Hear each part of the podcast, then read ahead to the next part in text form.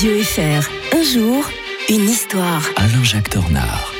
Nous sommes mercredi, mercredi 10 mai, comme tous les matins, l'historien de Radio Fribourg est avec nous. Bonjour Alain-Jacques Tornard. Bonjour Mike, bonjour à tous. Quand on pense au 10 mai, on évoque très souvent l'invasion de la Belgique face à face entre deux chefs de guerre, hein, Churchill d'un côté, Hitler de l'autre. hein. Oui, alors le matin du 10 mai, Churchill n'est pas encore au pouvoir. Mm. Mais tout de suite, on prend la mesure de l'événement. Vous savez, c'était quand même la drôle de guerre qui avait duré sept mois. hein. Auparavant, la guerre a été déclarée début septembre, et là, on est au, au début mai. On s'attend à ce qu'il y ait un événement, parce qu'on se dit c'est c'est au printemps que les Allemands vont attaquer.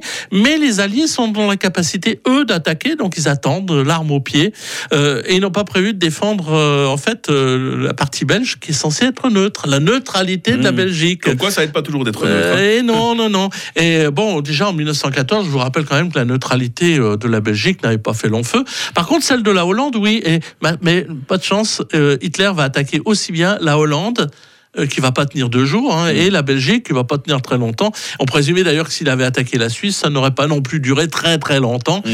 Euh, mais disons qu'à l'époque, voilà, l'objectif est là. euh, très rapidement, les Alliés vont euh, jour même tomber dans un piège. Parce que les Allemands attaquent euh, la Belgique, la Hollande, et qu'est-ce que- que font les troupes alliées? Viennent à la rescousse. Mais en fait, les Allemands ont prévu de prendre les, les troupes fran- françaises et anglaises dans une nasse. Et ils attaquent où? Dans les Ardennes. Ah, voilà. Et c'est ainsi que les, les Français, d'ailleurs, Paris aurait pu tomber dès le mois de mai si les, les, les Allemands n'avaient pas eu l'idée plutôt de couper la ligne aux, Anglais Mm. et aux Français et de les isoler dans les poches à Boulogne et surtout à Dunkerque, comme on le sait. Alors le 10, m- le 10 mai au soir, les, les Anglais ont pris conscience que ça allait être extrêmement dur et donc à qui on fait appel? À l'homme providentiel qu'est Winston Churchill. Parce Mhm. qu'il avait annoncé, lui, qu'il fallait euh, euh, euh, vraiment combattre, euh, attaquer, etc., etc.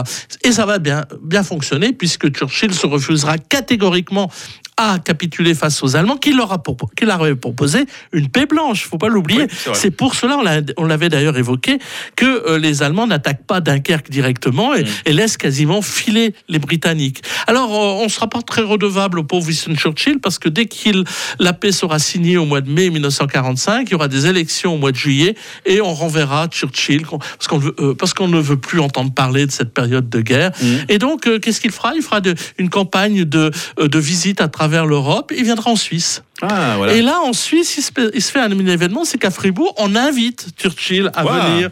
Et oui, on l'invite. On est en 1946, on est le 4 septembre 1946, mais c'est pas lui qui vient, c'est sa femme.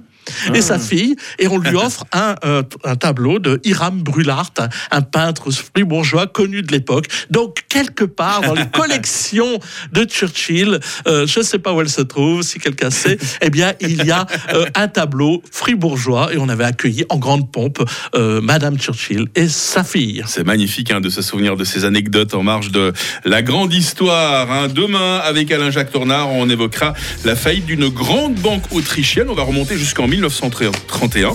On verra quelles ont été les conséquences, surtout sur le plan politique. Bonne journée, Alain-Jacques Tornard. Bonne journée à tous. 6h37 sur